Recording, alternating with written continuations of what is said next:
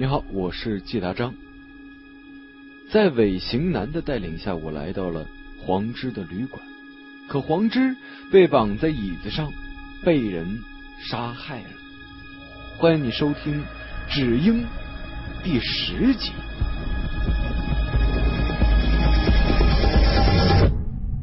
拿多作品，《只鹰》。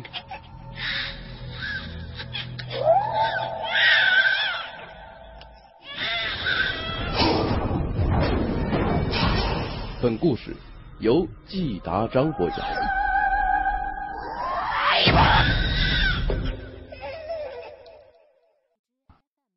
现在哪有功夫听你说话？回他妈警局里慢慢说。探长完全不买账，哒哒两声，我被抓了个结实。小警察的动作十分的生猛，把我的手扭得生疼。我有嫌疑，那我干嘛？我干嘛报案呢？我。我怒气冲冲的说：“自己报案不代表什么。”何西从房间里走了出来，现场的活干完了，他就等尸体运回去做解剖。看见这里的情景，竟然接了这么一句：“喂，不是你怎么说话呢？”我急了。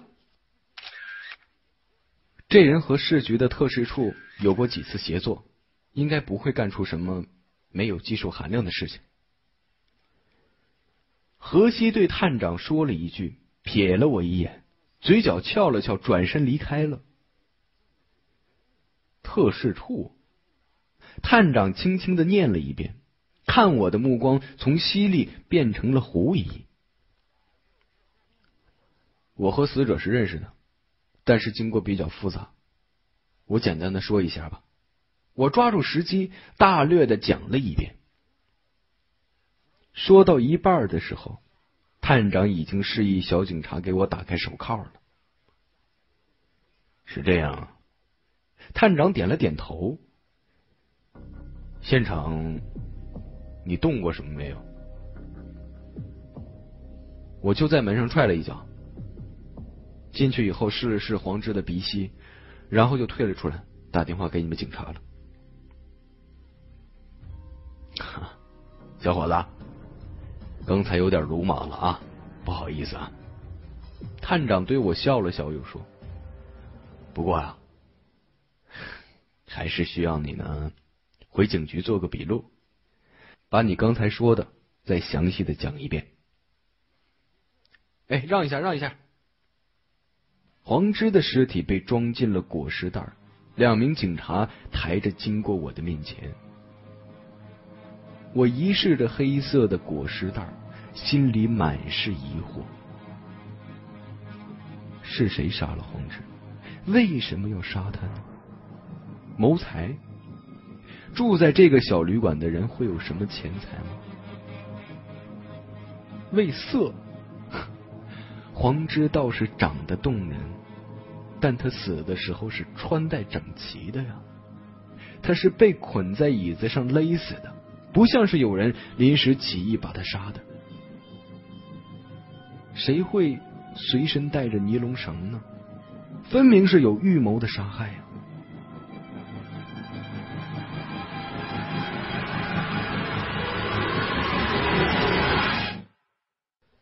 房间里，现场鉴定人员还在小心翼翼的搜索着凶手留下的痕迹。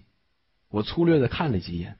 觉得他们至少已经发现了可疑的脚印和毛发。那记者，要不我们先去拿你前面说的那几封信，然后咱们一起回警局啊？刚才靠过我的警察问。好。下楼的时候，我看见探长正在盘问那位胖大婶。胖大婶一脸全是汗。身上的肥肉微微的颤抖着，声音又尖又细，还处于惊恐之中。警官，这可和我没关系呀，我什么都不知道。胖大婶哭丧着脸，人住在你这儿，现在死了，你说你什么都不知道，这楼道里有几个服务员呢？人呢？探长询问他时的口气比刚才对我更加的严厉。房客的事儿，我我不大管的。这里人手少，都是退房的时候我们才进去清扫的。本来呀，每层楼都有一个值班的，但是最近有个人请假回老家去了，我这儿人手就有点紧呢。监视录像呢？哎呦，警官，没没啊，不是是坏了。这个也缺，那个也缺。你这里是怎么通过检查的？啊？我看呐，照这样也不用开下去了。哎呀，这可不行啊！哎呀，警察呀！我转过弯，下了楼梯，还能听见胖大婶的哀嚎。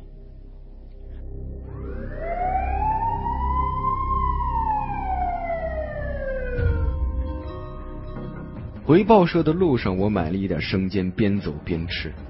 一小时前我还饥肠辘辘的，现在却是一点胃口都没有，只吃了一半，剩下的被小警察要走了，他也没有吃晚饭。哎，原来你和特事处的人认识啊？里面有个胖子叫真达的人，原来在我们队里待过一段时间，你认识他吗？他可是一活宝啊！这位警察对特事处的话题很感兴趣，我有一搭没一搭的应着。其实我根本提不起多少聊天的兴趣。重新回到报社，我把桌子和储物柜翻了个遍，还是差几封信没有找到。这不能怪我，一个精神病人的来信，怎么要求我细心的保存呢？刘唐还没有走，见我去而复返，身后又跟着一个警察，多嘴的问道：“怎么了？找什么呢？”“哦，昨天来找过我的那个精神病人死了，我在找他给我写的信。”刘唐吓了一跳，打开抽屉，拿出几封信。“哎哎，我我这有一封，上次传阅完传到我这儿了，忘记还你了。哎，那个。”他是被杀的吗？我接过信，点了点头。刘唐啊，回头我再告诉你，好吧？刘唐一下子从座位上跳了起来，抓起包，兴奋的说：“大新闻，大新闻！哎哎，在哪儿？在哪儿？你告诉我。”我告诉了他位置，刘唐雀跃的冲了出去。哼 这个鲁莽的家伙！我看着他背影消失在门口，随即关闭了手机。等刘唐明白过来，我居然是第一个发现死者的，肯定要打电话过来。但我可没有接受他采访的心情。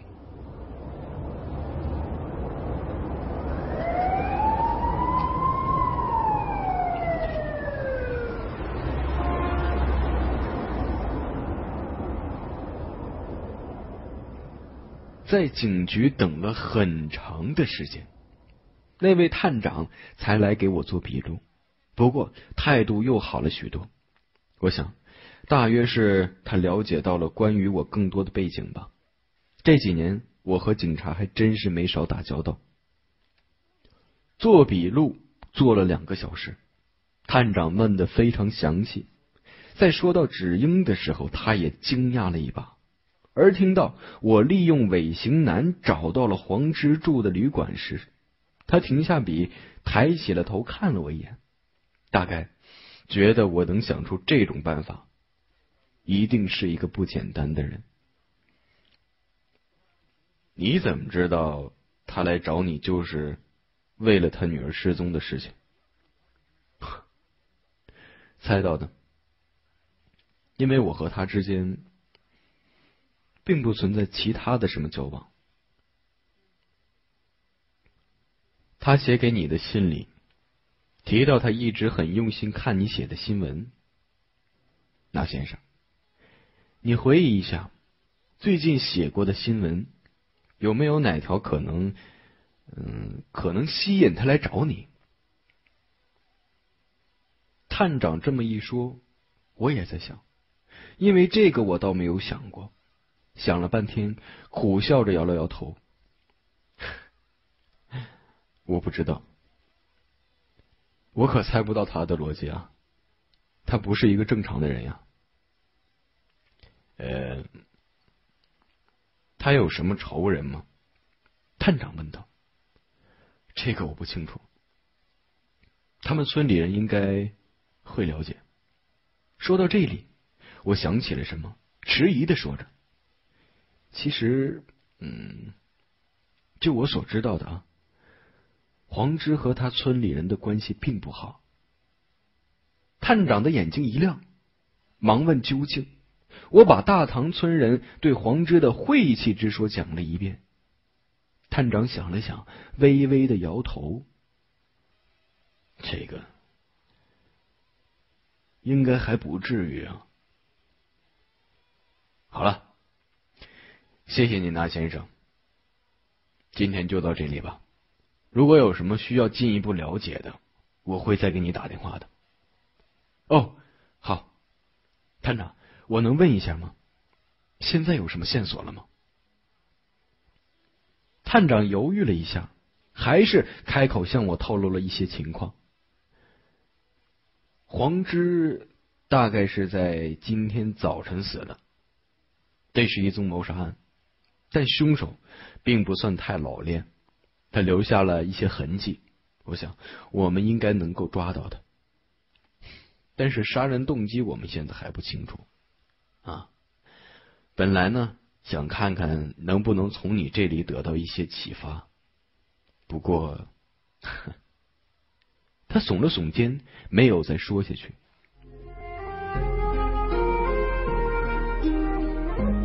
畅听网。有时候聆听也是一种力量。你的畅听别样精彩，三 w 点听八五点 com。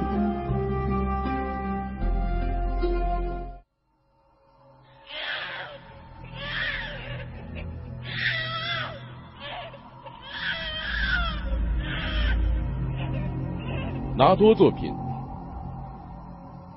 只应。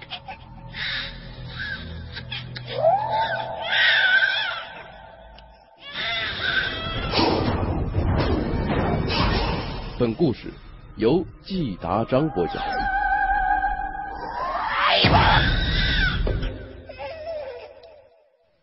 走出警局的时候，我把手机打开了，给何西打了一个电话。我想他应该现在还没有下班。喂，我就在警局外面呢。嗯，要不要出来一起吃个夜宵？啊，不用了，我忙着呢。你的声音听起来怎么这么弱呀？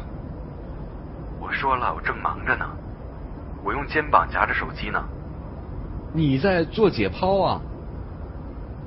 我想到了他没有空着手的理由。哎呀，正切着一半呢，没事我就挂了。哎，你等等等等等，就是我发现的那个死者吗？废话。哎，你验过他的血型了吗？我没从何西的声音里听出多少的兴奋，这不应该呀。做了一个简单的检测，O 型血，怎么了？哎，我知道他的血型，你再做一遍详细的。我告诉你啊，他的血型就是优色姆别一型。什么？声音一下子大了起来。优色姆别一型，我采访过他，我知道的。哦，知道了。嗯，我爱你，纳多。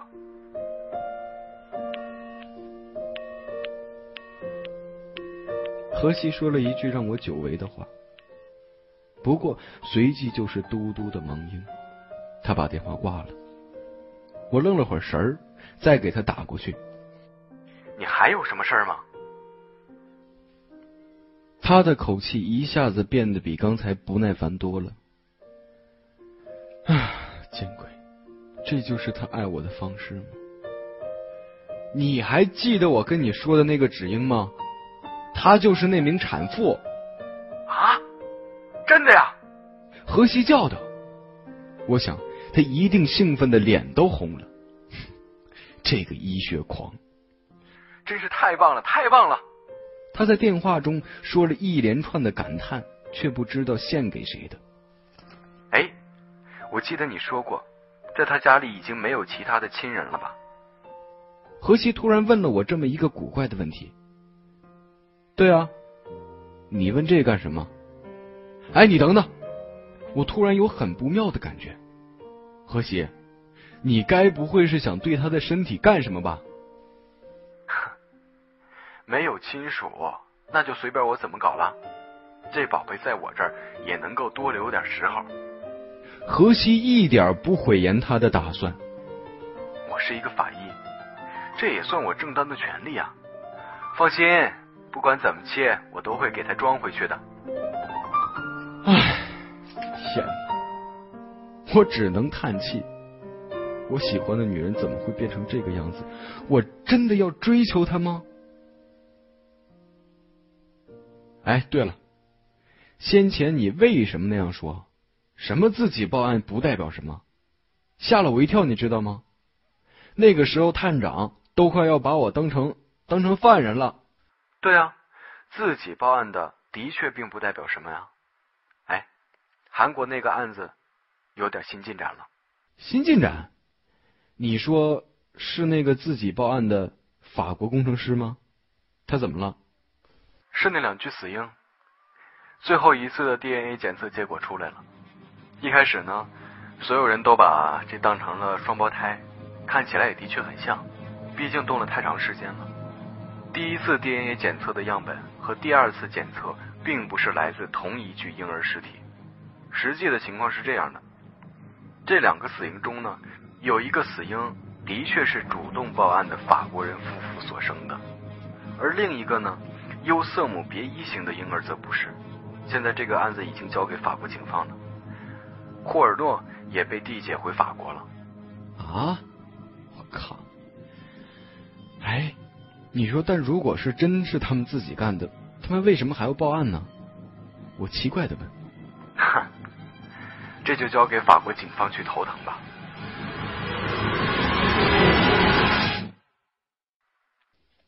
结束与荷西的通话后，我发现，在我关机的时间，刘唐给我发了好多短信，我看都不看，直接又把手机关了。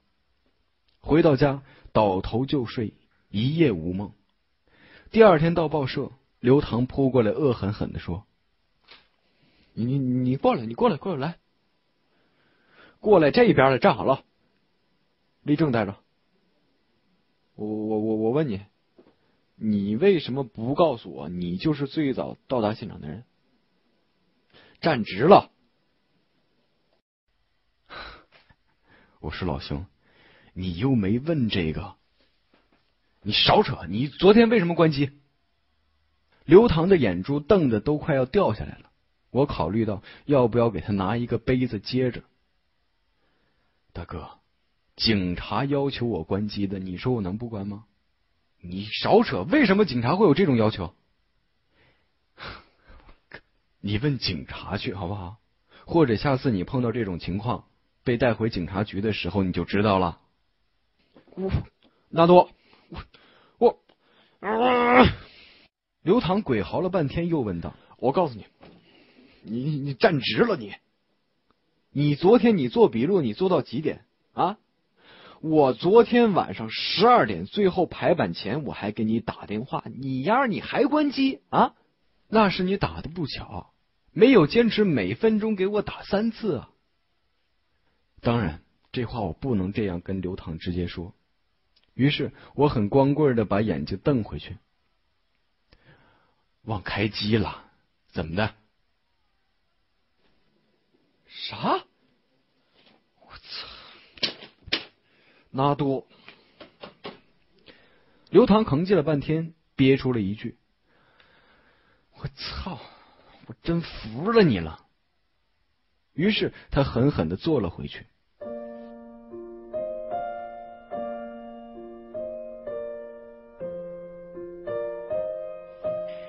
不过无论如何，这总算是一篇独家的报道。刘唐还因此拿了一小笔奖金。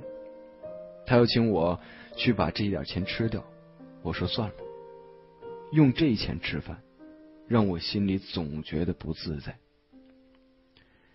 接下来的两天，我从稿库里调出了近几个月我所有写过的新闻稿研究，想看看到底哪篇能与黄之扯上点关系。又把黄之写给我的信翻来覆去的看一遍。当然，这些信现在都已经是复印件了，原件给了警方，但结果却依然是，除了因为女儿失踪来上海求我帮助。似乎找不到他来上海的其他原因。难道说他的被杀竟然和他寻找女儿有关吗？他会不会是因为发现了女儿失踪的蛛丝马迹，威胁到了某些人的利益，所以被杀害了呢？我没有把这点想法跟探长说，我可能想到的，他也肯定能想到。我作为死者的朋友向他提出，如果有案情有了突破性的进展，请他告诉我。探长答应了。何西一连几天都没有音信，给他打手机关机，这让我想到了刘唐给我打电话时的情景。毫无疑问，何西肯定狂热的投入到切人的工作中去了。